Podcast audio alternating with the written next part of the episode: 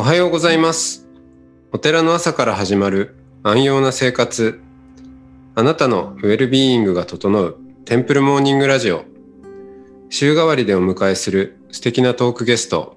今週は泉市石尾山工房寺副住職渡辺光範さんです。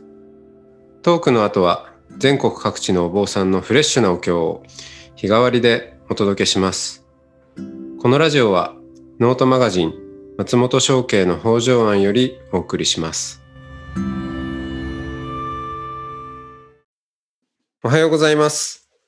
あ、おはようございます。はい、えー今日もお工房寺えー副住職渡辺光範さんとお話をしてまいります。よろしくお願いします。はよろしくお願いします。はい。うーんと、最近、はい。なんか、こう、気になるニュースとか、まあ、世の中で気になってることとかあります？昔、そうですね、お会いした頃とか、結構、まあ、いろんな話をしたような気がするんですけど、うんん、うーん。なんか、その、コアンさんが今どんな風に、えー世界を見ているのか。もちろん、まあ、お寺に、うーん、張り付いているというお話もありましたけど、まあ、張り付きながらいるからこそ見える景色もあるかなとも思ってですね。うーん。うん。そうですね。ねでもなんかもうこの何ヶ月かはコロナの話ばっかりをしてるので、うん。なんかね。うん。いや、でもなんか本当に、うん。あ、すいません。はいあの、もうコロナになってから、むしろこう、インターネットをしなくなったんですよね。ああ、そうそうそう。なんか皆さん、皆さんってど皆さんってどんな感じなんでしょうかね。インろターネットは使ってますよ。まあ、これもインターネットのおかげでやってますしね。う。ああ、うんそうですよね。ううん。ん。うん。まあ、ただ、その、これ、あえてポッドキャストでやってるっていうのは、はい。うん、インターネットで、うん、特にその視覚情報、はい。うん、動画とか、まあ、そのズームのね、ミーティングとかもそうなんですけど、はい。が多すぎちゃって、ちょっとまあ、なんだ、情報過多になってるような感じもあって、だからう、ん。何かその、まあ、特にその動画っていうことになると、まあ、座ってパソコンに向かってとかね、なんかやっぱ体を固定しないと動画見れないんで、はい。なんかそうじゃなくて、触れられる何かっていうものをやりたくて、ポッドキャストをやってるんですけどね。うん。ううん。ん。うん。うん。そうですよね。僕もなんかね、声、声っていうのはね、非常に、あの、魅力を感じるんですね。うん。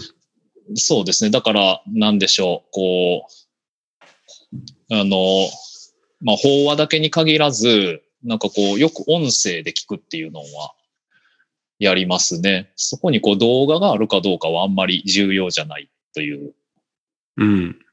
感じで。うーん。そうですね。あとやっぱりなんかね、あの、えーっと、このコロナ禍において、まさに情報過多のような気がしたので、なんかこう、あえて離れてみた方が、あの、過ごしやすかったっていうのが。うん。じゃあ、本当に、えー、オンライン活動をせずやってるわけですね。本当ね。まあ本当に、あのー松本さんにもご迷惑をおかけしているような感いえいえじかもしれないですけど。あこの、あの今回の接続とか。今回で、今回で、はい。いえいえ。うん。そうか。ですいや、まあ確かに。だってほら、理系で通信研究してた割には、なんかマイクの接続どうでしたっけ？みたいに言ってるから、あれそこ弱かったっけ？と、まあ、まあ確かにちょっと思いましたけど。ああね、もうだから機材からまずないので、あのーそうなんですよね。接続のしようがないみたいなところが。そうか。通信やっ通信研究してたからこそ離れてるんですかね。うーん。うん。あの、電磁波って、はい。まあ、波だから波じゃないですか。はい。で、そうそう。でまあ、僕はこの音が興味がある。声も、その、意味になる前の声ですかね。その、うーん。うん、うん、うん。こうやって喋ってて、はい。文字起こしすれば文章にななりますよね。はい。うん。でも、まあ、それは意味としての言葉であり、はい。うん、文字起こしする前の声は、またやっぱり全然違うもの。届き方は波として届いてくるわけで。ああ。うん。電磁波の研究って、その、まあ、今、通信の、えーインターネットとか、まあ、いろんなはいこう便利な使い方をデジタルというと、えー信号でやってるわけですけど、はい。でも、あのデジタルとアナログってはい。どう、どう違うんでしたっけ？ああ、要はそのアナログはこう波ですよね。波を、波。うん。はい。アナログが波で、で、波でこう情報が届くんですけども、それをこう、えーっと、単位、単位秒というとあれですね、単位ごとに、えーサンプリングしていくわけですね。サンプリング。うん。はい。だから、えーっと、波を思い浮かべてもらうと、まあ、例えば波が0からずーっと1の方に上がっていって、そこからまた0の方に戻ってきて、今度マイナス1の方に下っていって、またずーっと0の戻ってっていう、こう波がこうあるとすると、グラデーションですよね、波は。そうですね、こうずーっとこう、上間がったり下がったりうのん。ところを、えーその波を、例えば1秒ごとにサンプリングしましょうと。うん。そうすると、えー0のところは0なんですけども、うん1秒のところは、まあ、例えば2分の1だとすると。うん2分の1という値が出てると。で、次2秒のところはっていうと1になるのかな？まあならないですね。うんうんあの、まあ何本の数値が出る。で、3秒のところは何本の数字がある。4秒のところは何本の数字が得れるっていう、こう、全部、えーっと、その点々で、えー値を出していくと。うん。で、その点々の値を、が分かると、元々の、えーっと、もう一回戻りますけども、元々の波の波形がどんなんだったかが、こう点を結ぶことによって分かると。当たり前ですけど。うん。それは。そのまんまじゃなくて近似値です。えーっと、ねまあまあ、でも、えーっと、そのまんまでもいい。あそうそうですね。あの、復元された波は、えー近似値になりますね。点ごとを結んでるので、うんまあ、おそらくもともとはこういう波だろうというのが予想される。いうことですよね。でうんそれが今度0.5秒ずつ横にスライドしたところでサンプリングしていくと。だから0.5秒のところ、1.5秒のところ、2.5秒のところっていうふうにサンプリングしていくと、はあ。そのえっ、と、違う波があ、え、違う波を0.5秒ずつずらしたところでサンプリングすると、今度うん。0.5、1.5、2.5、3.5という点を結ぶと、二つ目の波が、えーうん。わかるようになると。で、その、えーサンプリングする秒数というか時間をどんどんどんどん短くしていくと、うん。もう、まあ、無限と言わないですけど、うんもうたくさんの波を、えー復元することができるっていうのが、まあ、うんデジタル。はあですねそうするそと、限りなく元々に近づいていくっていうことですかね。あそうですね。えっ、と、1個の波で秒数、サンプリングする秒数を短くすると、元の波に限りなく近づいていきますし、うん。えーと、何個も波を復元したければ、ちょっとずつサンプリングする秒数をずらしていくと、何個も波を復元することができる。わかりにくいですね。ほう。そっかそっかそっか。そうです。一つ目の波は、えーっと、1秒、2秒、3うん秒、4秒、5秒のところで点を取っていきますよ、と。で、2個目の波は0.5秒、1.5秒、2.5秒、3.5秒のところで点を取っていきますよ、と。なな波が複数交錯しているような。そうなんです、そうなんです。複数の。の波でも秒数をずらすことによって、えーその波がどういうのかを全部再現することができるうん。っていうのがデジタルということですねう。ん。うん。それ、なんか、あの、最近レコードがはい。また売れているとかっていうね。ああ、うんあの、今、えー去年でしたっけ ?CD がをプレスする枚数よりレコードの方が増えちゃったんですよね。えーうん。CD はもうどんどんいらなくなっちゃって、もう別に Spotify でそれこそいいじゃんっていう。だけど、その、要はデジタルじゃない、まあアナログですよね。まあね、はいレコード自体はアナログとも言うぐらいなんで。うん。そのアナログの音情報を、まあ、めでるというのか、うーん。やっぱり違うっていう流れがあるっていうね、あの話を聞くんですけど。ね、なんかあれですよね。ちょっと名前パッと出てこないですけど、え、人間はこう聞こえる範囲があってみたいな話ですよね。なんか32デシベルでしたっけ？うん。ぐらいまでしか人間は聞こえないですけど、そのアナログ信号っていうのはそれ以上のところとかも、あ、ハイレゾか。ハイレゾですね。ハイレゾ部分も入っているので、えーっていう。なんかそれはこそう聞こえる、聞こえないのところじゃなくて、まあ感情とかそういうものにも作用されますよっていう。ですよね。で、そこ、そこを、その、まあ耳で音信号としては聞いてないのかもしれませんけど、でも、感じるっていう要素に入ってきてるっていううんうんことなんでしょうかね。うん。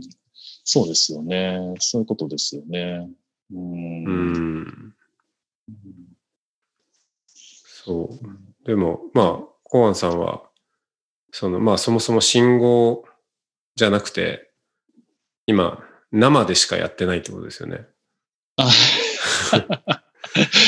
そうですね。うん本当に。うん、まあでも、なんかあれですけどね、なんか、その、まあちょっとお坊さん臭く喋るならば、YouTube で、あの、うん聞きたかった、あの、お坊さん方が、お坊さんというか、まあね、師匠がうん。YouTube で発信されているというのは、いや、なんとありがたいことかなとは思いますけども。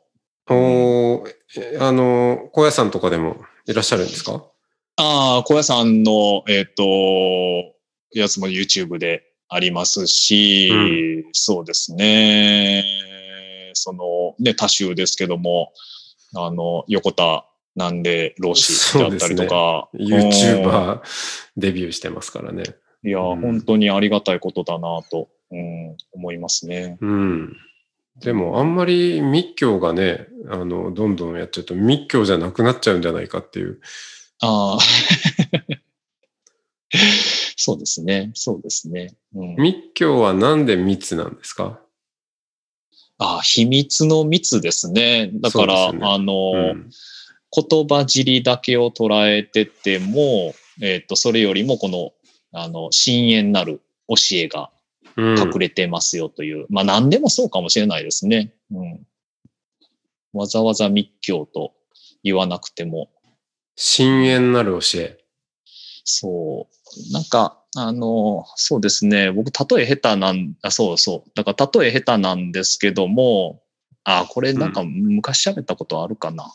なんかあの、えーっと、地獄温泉、極楽温泉みたいな仏教の話があると、あの、えーっと、極楽温泉の方は、こう背中を流し合ってたから、みんな和気あいあいとしてたんだ、みたいなオチが、あの、仏教の感じだと、あの、うん。でも、その地獄温泉の方にも極楽になる可能性があったんじゃないか、みたいなのを考えるのが。背中流し合ってんのが 極楽温泉で、いや、説明下手ですね。えー仕事ん？じ地獄温泉は、あ、そうなんです。あの、地地獄獄温泉と、ごあ、そうなんです、そうです。すいません。地獄温泉と極楽温泉は、あの、えーっと、温泉の広さも入っている人数も全部一緒だと。で、うん。両方ともぎゅうぎゅう詰めで入っているんですけども、うん。えー地獄温泉は、えーいがみ合ってて、極楽温泉は和気あいあいとしていると。これはなんででしょう、うんみたいなお話の時に、えーとうん。地獄温泉は自分が自分がっていう風に洗ってるから、当たって、あの、あれですけど、極楽温泉は、えー他人の背中を流し合ってるから、あの、極楽なんだっていうよううんな、なるほど。助け合ってるから、みたいなお話があると。はいはいで、あ、まあまあなるほど、なるほど、絵みたいな。うん、浮かびますね。うん。ところなんですけども、それをこう密教的に解釈すると、えーでも、地獄温泉にも極楽になる可能性があるんじゃなかろうか。ほなんかその、な、だからそこで、えーっと、はい、これ地獄ですよ。はい、極楽ですよ。あ、なるほどね。で終わるんではなくって、地獄温泉にも極楽になる可能性があって、で、あ、ちょっと僕説明下手なんで、もう、あの、やめときます。う。何ね。はい。極楽になると。な、では、なんかうまくいくかなと思ったらうまくいかなかったんで、ちょっともうこの辺でやめといた方が、あの、なるほど。じゃあ知りたい人は地獄温泉、極楽温泉で検索をしてもらうと、まあ、何かしら出てくるんですかね。なんかしら出てくると思います。はいうん。そうですね。うん。うんいや、そうですね。うん。いや、うんあーそうか。はい。ちょっと散らかしてしまいました。いや、いいんです。うん。密教。言葉にならないもの？言葉尻を捉えるんじゃないって言ってましたよね。うん、うん、うん。そう。うん。なん、なんでしょう。なんか、そうですね。僕はいつもなんかこう、輝く可能性みたいな話をしたりとかするんですけど、うん。うん。輝く。輝く可能性というんですかね。人で言っあひあでも僕あんまりちょっと説明うまくないんでやめときます。いやいや、いやもうね、本職なのに、本職、本職。こうね、ここ、ここだろうみたいなところなので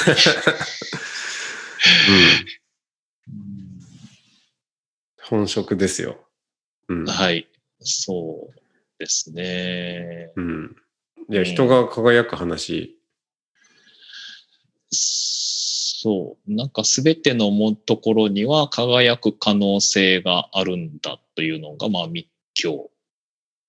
ああ、まあそういうイメージはありますね。密教のね。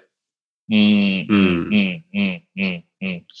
秘密にしているというよりは、こう、秘密、ひひ秘められている秘められているとういうんことですね。う。。うんそれを、まあ、花、花咲かせようっていうことですかね。うん、まあ、それ、そうですね。まあ、花咲かせる、まあ、それに気づくという、うん。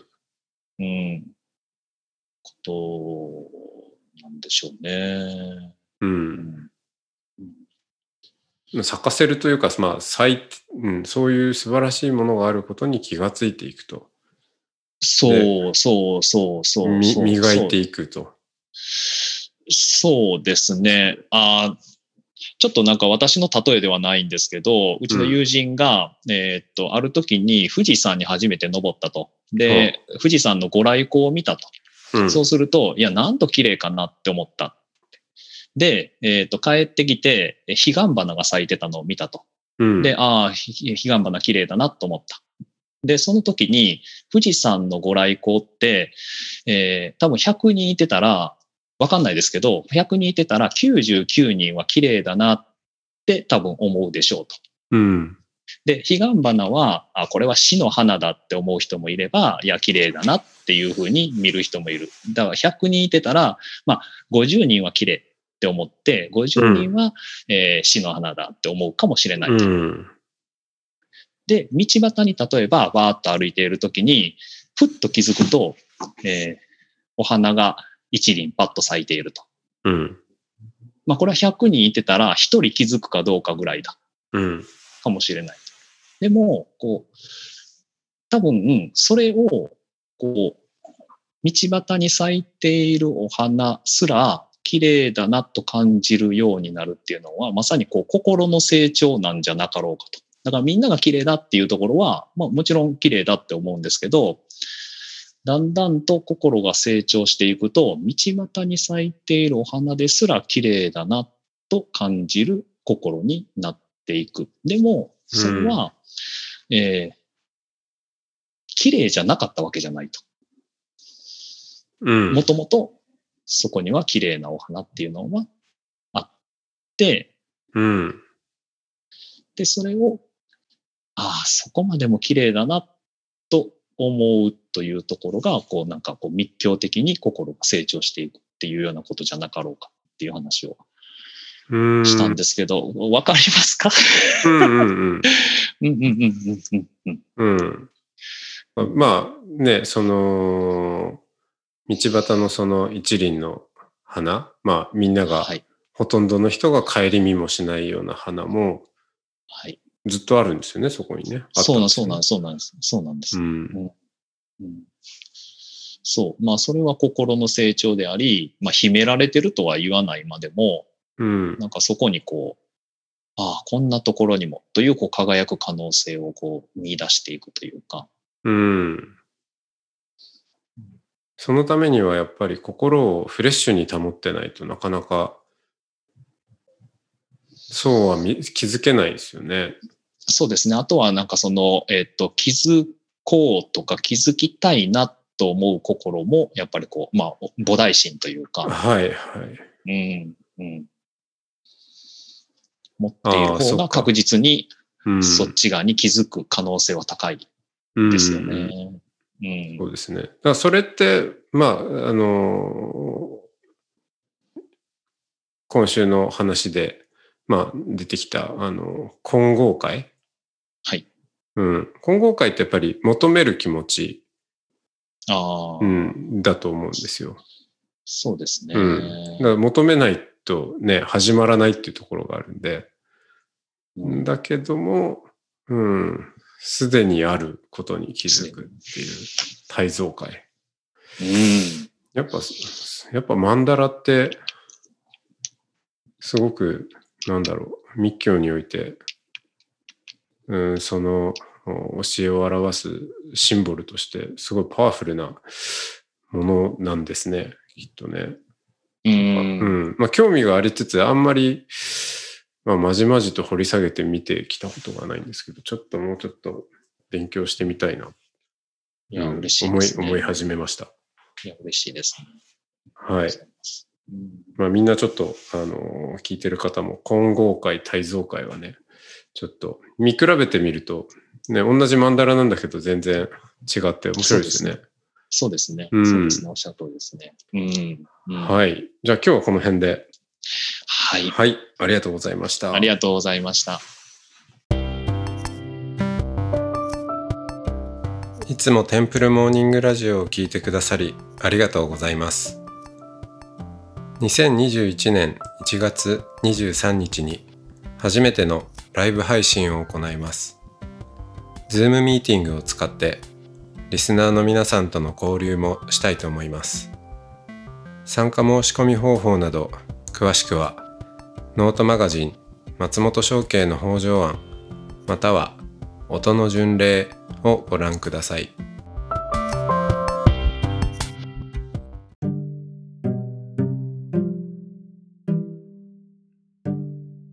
ここからは音の巡礼のコーナーです。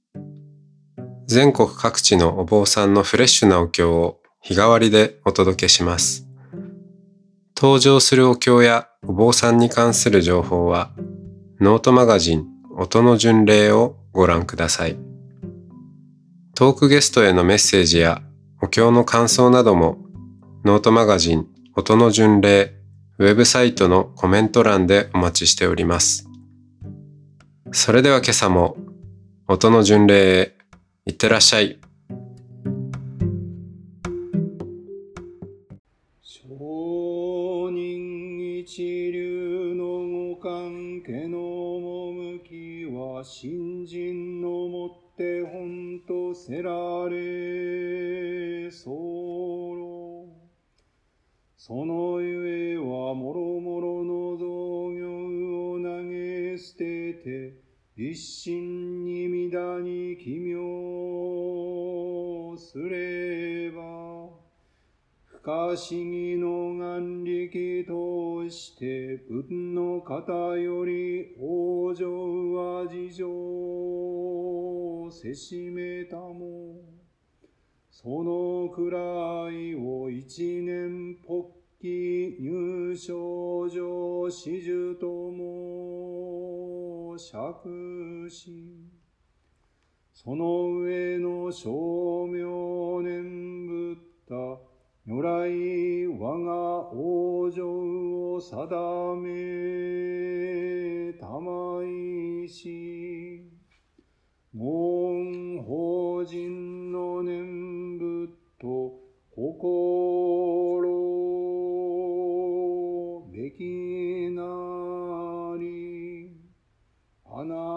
かしこ。穴かしこ。